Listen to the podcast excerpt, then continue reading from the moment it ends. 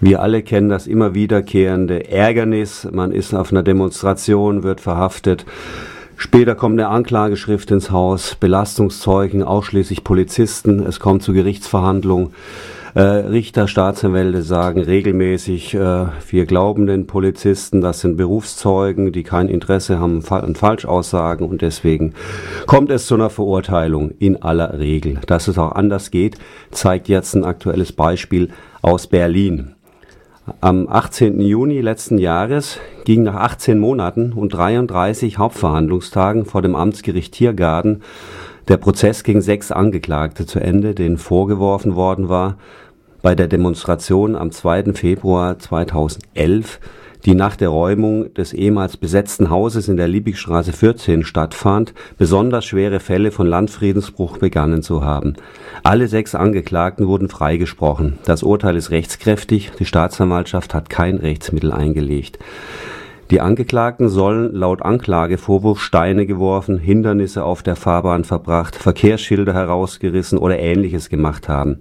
Einziges Beweismittel dafür, wie so oft, dass genau die Angeklagten und nicht andere Personen aus der, aus der Demonstration an den in der Anklage genau benannten Stellen genau die bezeichneten Handlungen begangen haben sollen, waren die Aussagen zweier Polizistinnen. Diese waren als sogenannte zivile Tatbeobachter in der Demo mitgelaufen. Doch die Beamtinnen hatten dermaßen beim Absprechen und Lügen übertrieben, dass es selbst dem Gericht zu viel wurde. Es gäbe erhebliche Zweifel an einer eindeutigen Zuordnung zwischen Personen und Taten, so der Richter des Amtsgerichts Tiergartens. Dabei stützte er sich auch auf ein aussagepsychologisches Gutachten. Dass die Aussagen von Polizeizeuginnen und Zeugen gutachterlich bewertet wurden, ist wohl ein bislang einmaliger Fall in der bundesdeutschen Justiz. Es sollte aber Schule machen, meint die Berliner Rechtsanwältin Undine Weyers. Sie vertrat einen der Angeklagten in diesem Verfahren.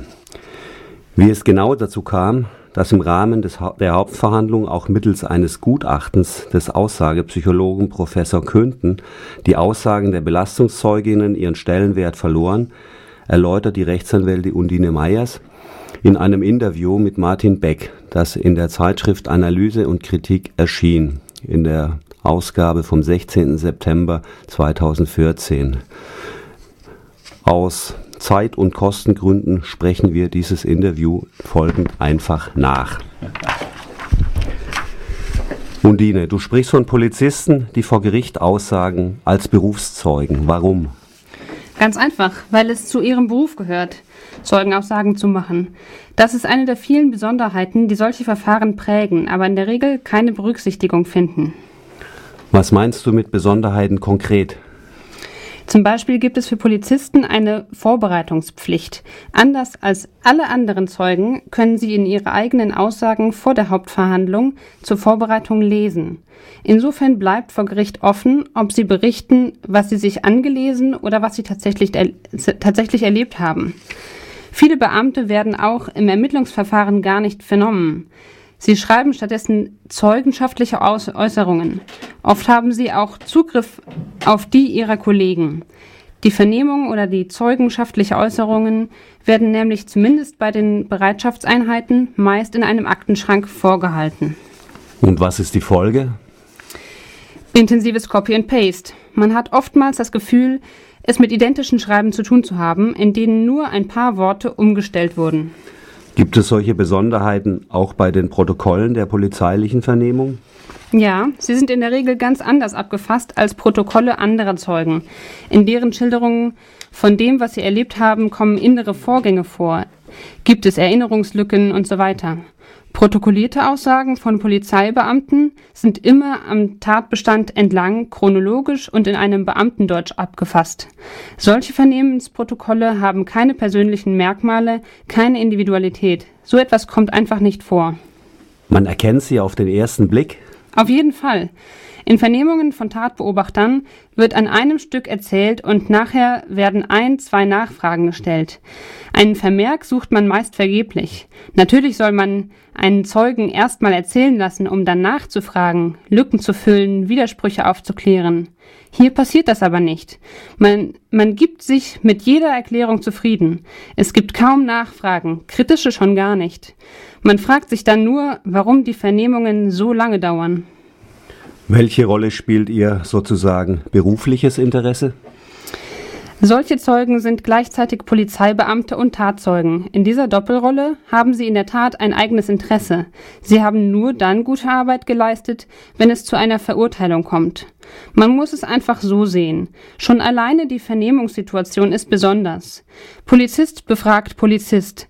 Ein Beamter des Staatsschutzes befragt einen anderen Beamten aus geschlossener Einheit mit dem Ziel, Straftäter zu überführen. Da wird anders gefragt als bei zivilen Zeugen. Was auch eine Rolle spielt, Polizeizeugen in diesen Fällen stammen meist aus geschlossenen Einheiten mit ihrem speziellen Korpsgeist. Da springt man einem Kollegen auch mal bei und hat zum Beispiel etwas gesehen, was man vielleicht nicht hundertprozentig beschwören könnte. Trotz allem überprüfen Gerichte die Aussagen von Berufszeugen in der Regel nicht besonders.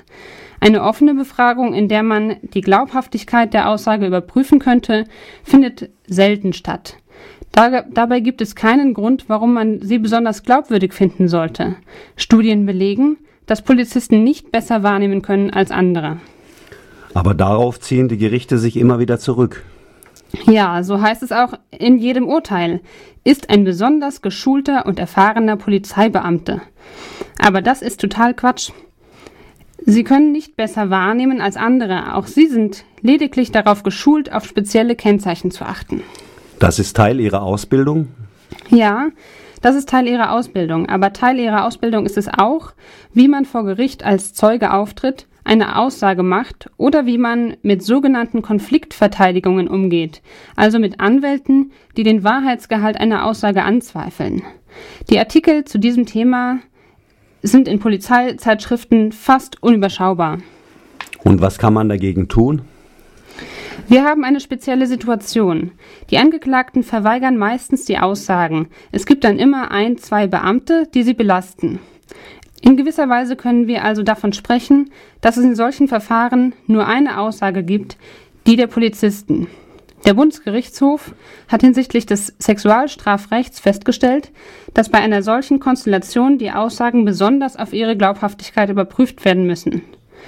Auch wenn sich der BGH dazu nur in Fällen von sexuellem Missbrauch geäußert hat, gibt es obergerichtliche Rechtsprechung, die unter Bezugnahme auf die von, vom BGH gesetzten Standards zur Überprüfung der Glaubhaftigkeit von Aussagen sagt, dass dies auch bei Polizeibeamten gelten muss. Darauf stützen wir uns jetzt auch hinsichtlich der Frage nach gutachterlicher Hilfe. Allerdings handel, halten uns die meisten Gerichte für verrückt, wenn wir, da, wenn wir uns darauf berufen. In Berlin konntet ihr aber jetzt einen Gutachter durchsetzen. Das hat in diesem Fall funktioniert, weil man einen verständigen Richter hatte dass man aus einer Menge von hunderten schwarz gekleideten Menschen, die mindestens 100 Straftaten innerhalb einer Stunde begangen haben sollen, am Ende meint, sieben Leuten Straftaten zuordnen zu können, wie es zwei Polizeibeamtinnen, die in Zivil als sogenannte Straf äh, Tatbeobachter mitgelaufen waren, getan haben, fand dieser Richter eine kaum vorstellbare Leistung. Offensichtlich aber ein Sonderfall. In der Tat. In der Regel trifft man nicht auf solche Richter. Vielmehr wird man schon viel, von vielen unterbrochen, wenn man nur nach Sachverhalten fragt, die nicht in der Akte auftauchen. Dabei bleibt oft im Dunkeln, was wirklich bei einer Beweissicherung abgelaufen ist. Unglaublich viel läuft hinter den Kulissen ab. Kannst du ein Beispiel nennen? In diesem Verfahren habe ich und meine Kollegen etwa zum ersten Mal erfahren, dass Tatbeobachter im Einsatz eine eigene Führungsstelle haben. Das hat bis zu diesem Zeitpunkt keiner von uns gewusst. Und ich mache das schon seit 25 Jahren. Ebenso hat es Jahre gedauert, bis wir herausgefunden haben, dass eine zentrale Einsatzbearbeitung bei Großeinsätzen gibt. Hier findet die Erstbefragung von Polizisten statt, die Tatverdächtige in der Gefangenen-Sammelstelle abliefern. Das bedeutet konkret, bis zur polizeilichen Vernehmung hat dieser Beamte schon mehrere Gespräche mit anderen Kollegen geführt. Das wurde uns jahrelang vorenthalten, obwohl es eminent wichtig ist zu wissen, wie, ne, wie eine Aussage entstanden ist, um ihre Glaubwürdigkeit beurteilen zu können. Weil den Aussagen von Berufszeugen meist alles persönliche Individuelle fehlt, an denen man eine Aussage überprüfen kann, stößt man der Aussagepsychologie an Grenzen. Es bleiben nur zwei Möglichkeiten. Sich die Aussagegenese genau anzuschauen, also wie ist eine Aussage entstanden und die Motivation. Gibt es Motive, einen Beschuldigten falsch zu belasten? Hier wird geblockt und sich auf Aussagegenehmigungen zurückgezogen. Ebenso wenig zeigen sich die Gerichte daran interessiert. Wie erklärst du dir das? Das ist ganz einfach. Alle, die in solchen Verfahren zu entscheiden haben, sind Staatsdiener, sei es die Staatsanwaltschaft, sei es das Gericht und wer noch? Die Polizeibeamten. Ich will jetzt nicht falsch verstanden werden. Mir geht es hier nicht um Verschwörung oder ähnliches. Aber diese Konstellation führt dazu, dass sich viele Richter einfach nicht vorstellen können, dass Polizisten lügen. Dass Fehler gemacht werden, dass man sich irrt, okay. Aber dass tatsächlich Sachen bewusst verschwiegen werden oder gelogen wird, das können sie sich nicht vorstellen. Vielen Dank für das Interview. Und jetzt noch ein Zitat aus dem freisprechenden Urteil. In der Hauptverhandlung konnten die beiden Zeuginnen, die Polizistinnen, zwar unter Bezugnahme auf ihre Vernehmungen im Ermittlungsverfahren auf bestimmte Straftaten verweisen, sie konnten allerdings dem Gericht nicht hinreichend plausibel deutlich machen, warum gerade die Angeklagten für die jeweils zugeschriebenen Taten in Betracht kommen. Zum anderen konnten beide Zeuginnen auch nicht darlegen, warum sie unter dem Eindruck einer Vielzahl von Tathandlungen, die sie im Lauf des etwa eineinhalb Stunden dauernden Demonstrationszuges beobachtet haben und die von einer Vielzahl von Teilnehmern möglicherweise begangen worden sind, wobei die Beteiligten überwiegend gleichartig begleitet waren, sich am Ende unter Ausschluss von Verwechslungen, die den Angeklagten vorgeworfenen Taten haben merken können. Amtsgericht Tiergarten. Ein sehr erfreuliches Urteil in einem Verfahren, wie es uns immer wieder äh, begegnet. Und auch, ihr erinnert euch, Blockupy, der italienische Genosse, Vorwurf Landfriedensbruch äh, aus einer Demonstration heraus, Beweismittel, Polizeizeugenaussagen. Hier in Berlin ist gezeigt worden, wie es gehen kann, ähm, Polizeizeugen zu hinterfragen und ihre Aussagen als unglaubwürdig oder nicht ausreichend darstellen zu lassen. Wir können nur alle Richter dieser Republik auffordern, äh, es sein zu lassen, Polizistinnen und Polizeizeugen von vornherein glauben zu wollen. Ähm, dafür gibt es überhaupt keinen Grund.